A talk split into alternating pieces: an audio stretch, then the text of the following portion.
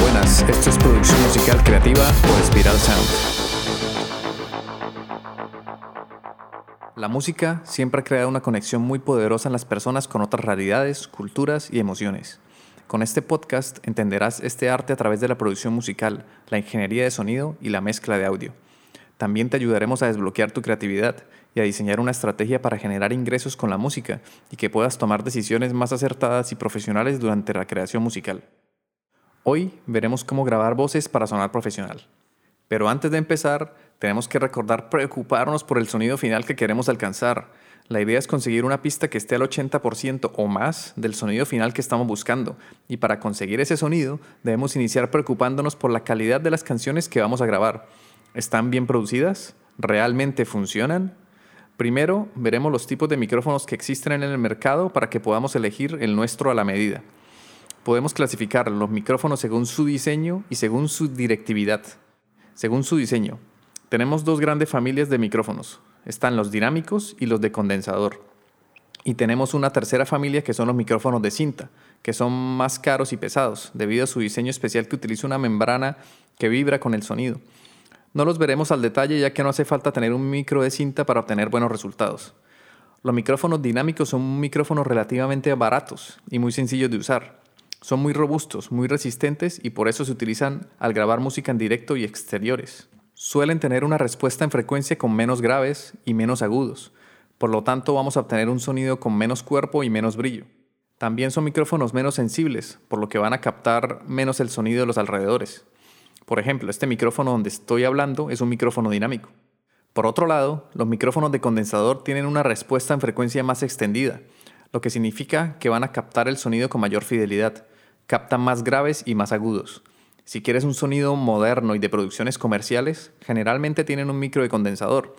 Este tipo de micrófonos suelen necesitar alimentación Phantom, esta alimentación es un simple botón que trae en la mayoría de las interfaces de audio. Lo que hace ese botón es alimentar tu micrófono de condensador con 48 voltios. Pulsas el botón de Phantom y ya lo tienes, listo para grabar. Pero ojo, para elegir el micrófono ideal para ti, hay que pensar en el que mejor se adapte a la voz que vas a grabar. Es decir, si la voz tiene mucho brillo, muchos agudos, quizá un micro de condensador no te va a convenir, mientras que uno dinámico puede conseguir que la voz suene más equilibrada. Ahora veremos los micrófonos clasificados según su directividad.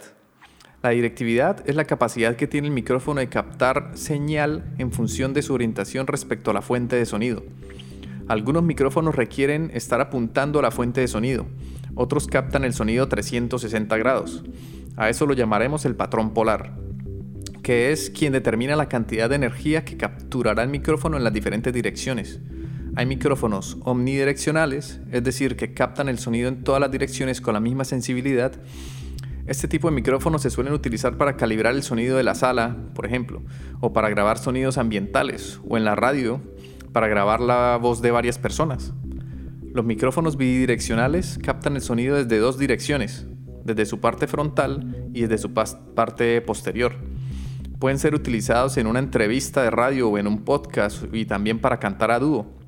Los micrófonos de patrón polar cardioide son los que te recomendamos si quieres grabar tu voz para tu proyecto musical, porque hacen que el frente de la cápsula del micrófono capte más sonido, mientras que en la parte posterior, a 180 grados del frente, haya una atenuación, es decir, que capta con mucha menor intensidad el sonido que viene de atrás. Por lo tanto, si en tu sala de grabación hay reverberaciones o ruidos indeseados, no van a aparecer. Los micrófonos supercardioides e hipercardioides se suelen utilizar para captar el sonido de una sola fuente. Se pueden utilizar en el cine. Tienen un patrón polar diferente al cardioide, ya que en su parte posterior son capaces de capturar una parte de la fuente sonora. También tenemos los micrófonos de cañón. Este tipo de micrófonos son muy direccionales y son perfectos para capturar el sonido desde lejos. Se suelen utilizar en el cine y televisión. Resumiendo, si tienes un home studio y quieres grabar buenas tomas de voz, lo que te recomendamos es que busques o bien un micrófono dinámico o uno de condensador con patrón polar cardioide. ¿Qué es el filtro antipop? Es el principal accesorio que necesitas para tu grabación. Es un dispositivo que te permite controlar las consonantes explosivas como la P y la T, la P y la T. Este sonido puede arruinar las tomas de voz, por eso te recomendamos incorporarlo a mitad del camino entre el micrófono y tu boca. Cabe recordar también que el micrófono debe estar a la altura de tu boca, y tú te ubicas a unos 15 centímetros de distancia del micrófono. ¿Qué ¿Qué es el efecto de proximidad?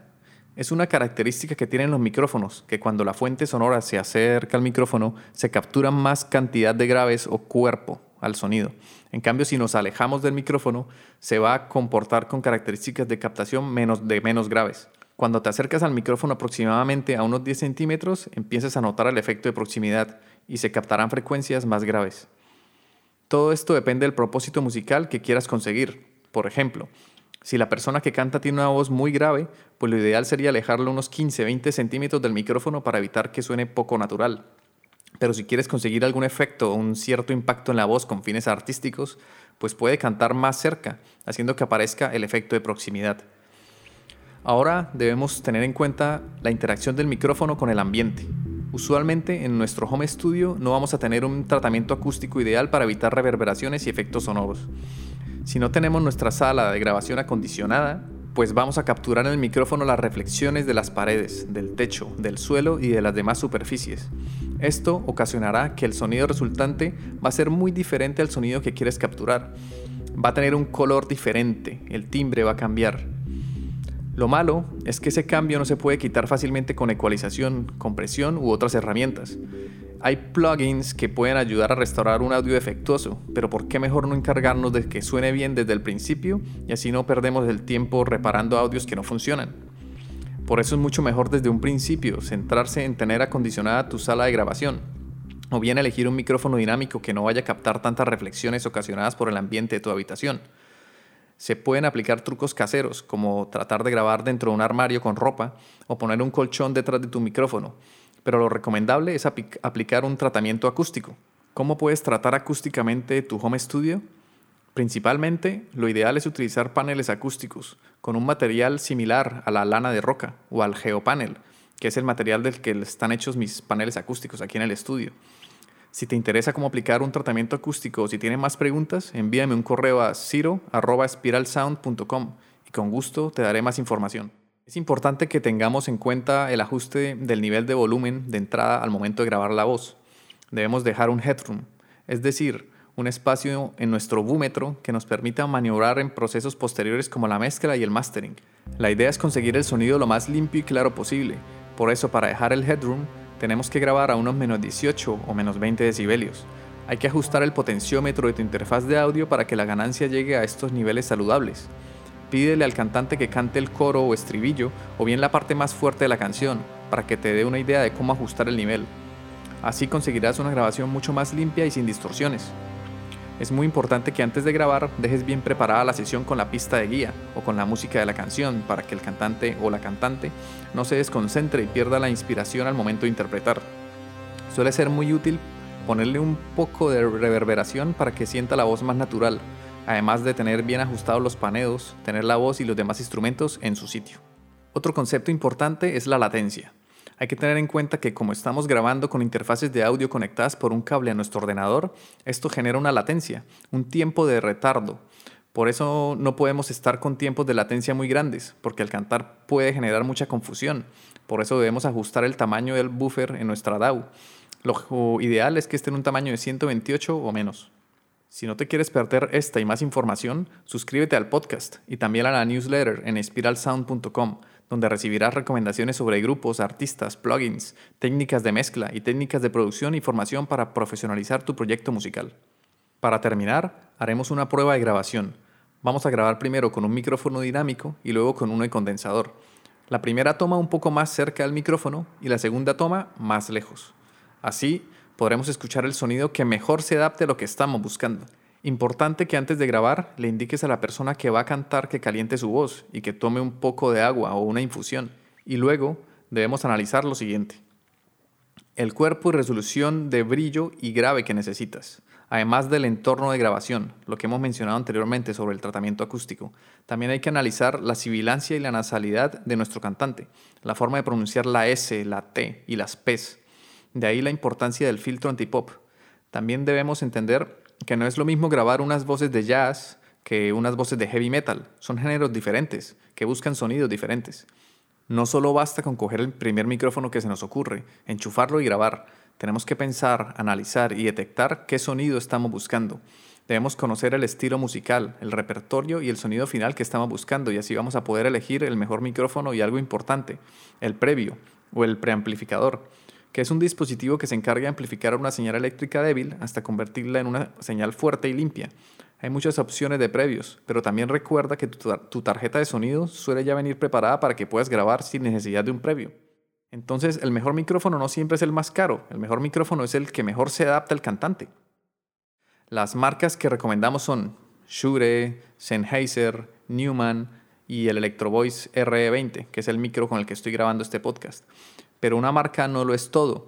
Lo más importante son las decisiones que vamos a tomar antes y durante la grabación para obtener unas voces profesionales. Para terminar, te dejo con un enlace en las notas del programa a una web que se llama Audio Test Kitchen. Ahí puedes comparar las características de 300 diferentes micrófonos. La web es audiotestkitchen.com. Este podcast ha sido realizado en el estudio de Spiral Sound. Puedes escuchar todos los episodios en Spotify, iVoox, Apple Podcast o en tu aplicación de podcast favorita. Encuentra contenido adicional en espiralsound.com.